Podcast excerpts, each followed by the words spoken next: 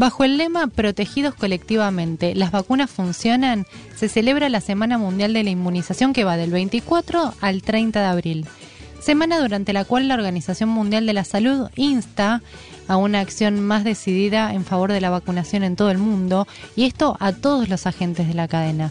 Hoy recibimos nuevamente en Somos de Acá a la doctora Luciana Valenti, médica especialista en nutrición y que es integrante del equipo UNTREF Saludable. Buenos días Luciana, Mercedes y Pedro te saludan. Buen día doctora.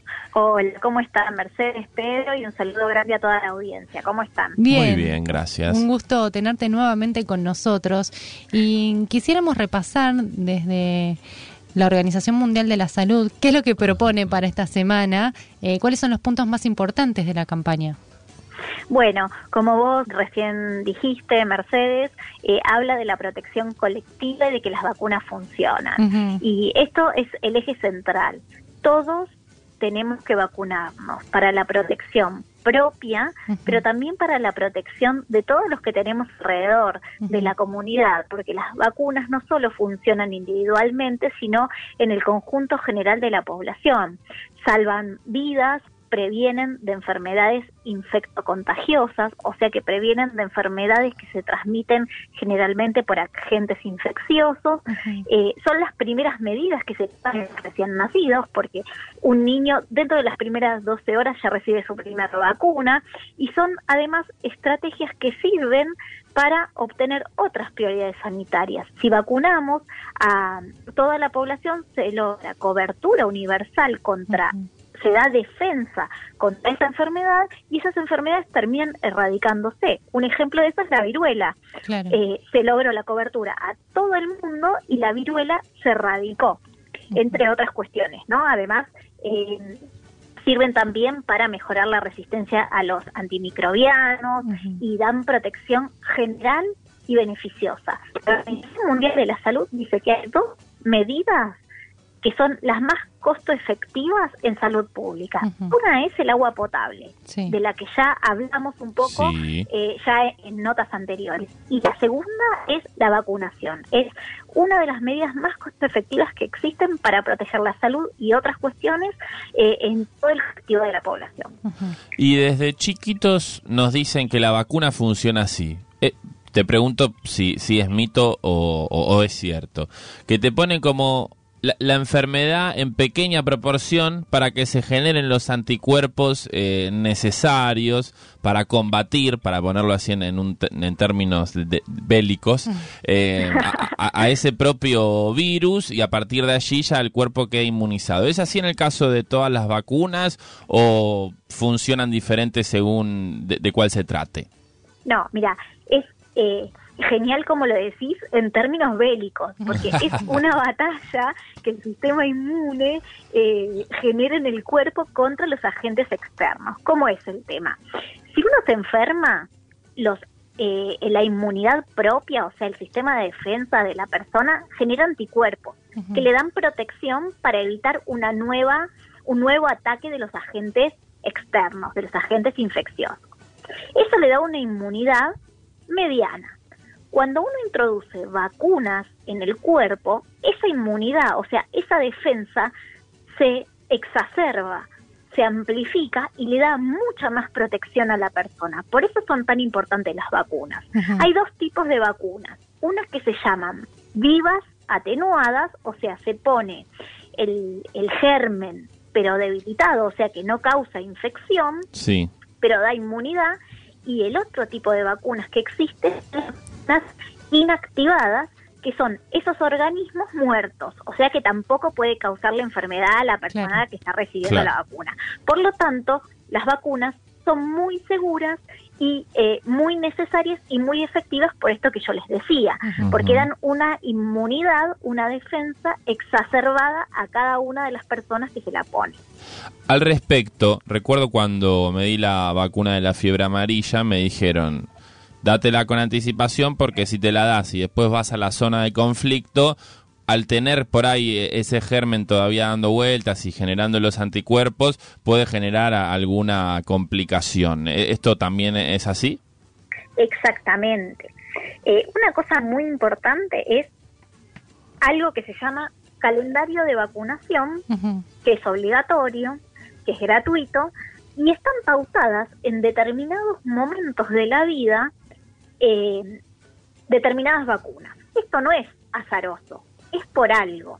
Y uno tiene que respetar esas pautas. ¿Por qué?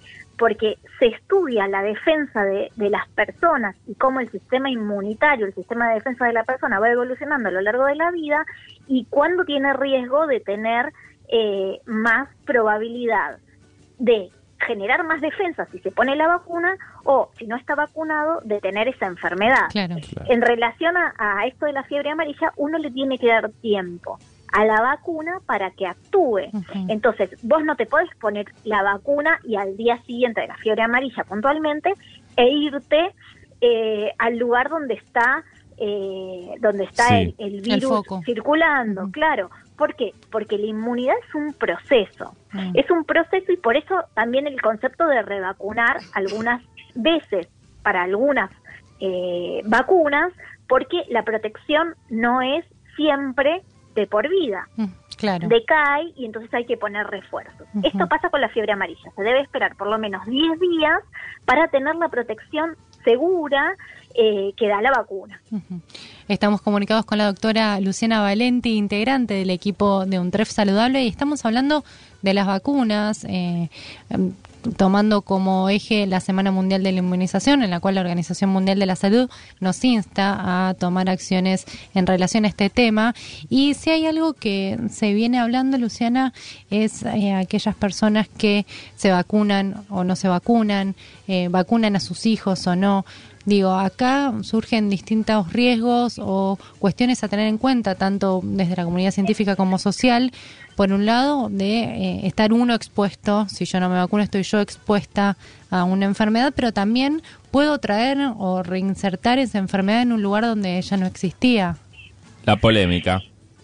Exactamente, y por esto que yo les contaba hace un ratito, por ejemplo, de lo que pasó con la viruela, que se vacunó a todo el mundo y la, la viruela hace mucho tiempo que está erradicada. Eh, en el último tiempo se ha puesto de moda una corriente, eh, no solo aquí, sino en todo el mundo, de no vacunar a los niños, por una cuestión de moda, porque no hay evidencia científica que diga que las vacunas eh, causan perjuicio para la salud y como les contaba, son muy necesarias por todo esto que venimos mm. hablando.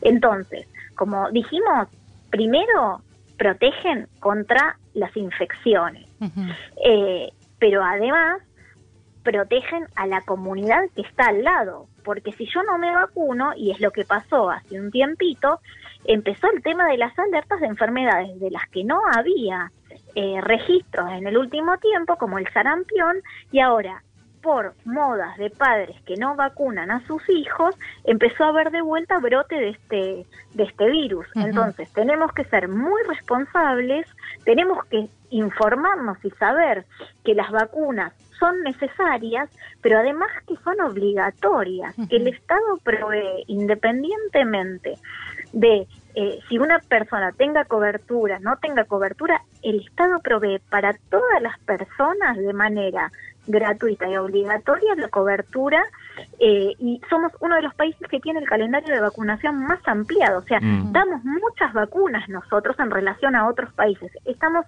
muy bien cubiertos en ese tema. Entonces, la responsabilidad de toda la cadena de las personas en lo individual, del Estado en lo, en lo general y en lo particular, y de cada uno de los que estamos involucrados en esto de fomentar la vacunación. Esto es parte de una estrategia eh, que hablamos la, la semana pasada, que es la cobertura universal en salud. Las vacunas son parte de la cobertura universal de salud. Luciana, em, al respecto, porque vos la definís como una moda, podríamos también definirlo como una creencia. ¿Tiene algún argumento que podamos refutar? Porque quizá se plantea de, de, de, esa, de esas familias que están tomando esta decisión con sus hijos, eh, ¿qué, ¿qué es lo que piensan? ¿Cuál es el argumento que tienen contra las vacunas? Como para poder refutarlo, ¿no? Y discutir argumento contra argumento, que me parece que, que es lo que termina de aportar información y claridad al asunto. Mira, a los ojos de la evidencia científica, lo que sabemos es que la vacunación hace muchos, muchos, muchos años que existe. Eh, o sea que tiene una seguridad a largo plazo. Te digo que la, vacuna, el primer médico que, que habló de, del tema de vacunación y que descubrió la vacuna justamente contra la viruela fue Edward Jenner, eh, en que nació en, el, en 1749, falleció este hombre en 1823 y fue el primero en ese lapso de tiempo que habló de vacunas. O sea, que tenemos una historia muy larga de seguridad de las vacunas. No existe población que se haya eh, perjudicado por las vacunas. Y sí tenemos estos ejemplos en donde cuando uno deja de vacunar, o sea, deja de mantener la cobertura contra alguna gente, la enfermedad vuelve a aparecer. Entonces, eh, es claro que no hay un argumento científico que diga que eh, no que las vacunas son perjudiciales. Ustedes imaginan que es una estrategia mundial que la toma eh, la Organización Mundial de la Salud como eje prioritario de intervenciones. Entonces, eh, si hubiese alguna cuestión académica, alguna cuestión de efectos contraproducentes, sería el mismo agente el que las esté retirando del mercado.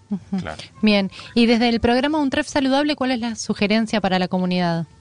Bueno, eh, es muy importante que sepamos que no solo los niños deben vacunarse, ¿sí? Entonces, eh, hay vacunas obligatorias que están dadas en relación a las etapas de la vida, pero hay vacunas, y que están dentro del calendario, pero hay vacunas que se dan a poblaciones especiales, a grupos especiales de salud, eh, que tengan alguna eh, patología o comorbilidad y a los viajeros, como vos dijiste, por ejemplo, la fiebre amarilla, está cubierta por el calendario de vacunación.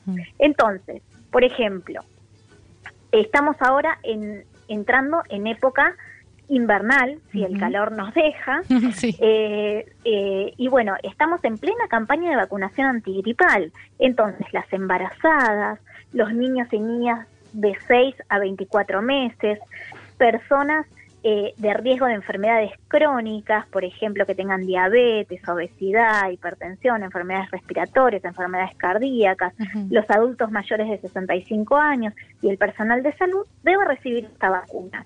Desde el programa comentamos claramente eh, la ayuda en relación a eh, la vacunación y lograr esta cobertura en salud. Entonces, lo que les proponemos es que si hay alguna duda, se acerquen al consultorio, se acerquen a los centros de vacunación, se acerquen a los centros eh, donde se están dando estas eh, esta, esta medida tan importante para la salud pública con su carnet de vacunación para ver si necesitan alguna vacuna especial o si tienen incompleto el calendario. Porque es fácil, si uno tiene incompleto el calendario, lo continúa. Y a partir de ahí continúa con la inmunización eh, y con la protección que da esta herramienta, ¿no? Excelente, muy claro, Luciana, como siempre, te agradecemos por este tiempo y bueno, obviamente vamos a volver a hablar en un futuro en relación a más temas con la salud. Gracias, Doc. Bueno, no, gracias a ustedes, un gusto siempre estar presentes y bueno, un saludo grande a toda la audiencia. Muchas gracias, un beso, hasta luego. Abrazo. Chao, chao. Adiós hablábamos con la doctora Luciana Valenti sobre la Semana Mundial de la Inmunización que se celebra del 20 al 30 de abril, semana mediante la cual la Organización Mundial de la Salud insta a una acción bien decidida en favor de la vacunación alrededor de todo el mundo y en todos los actores de la cadena, en todos los agentes de la cadena, no solo en los estados, sino también en la propia sociedad, ¿no? En los individuos que los insta a inmunizarse, a vacunarse, a no permitir que estos virus que fueron erradicados a partir de la vacuna vuelvan.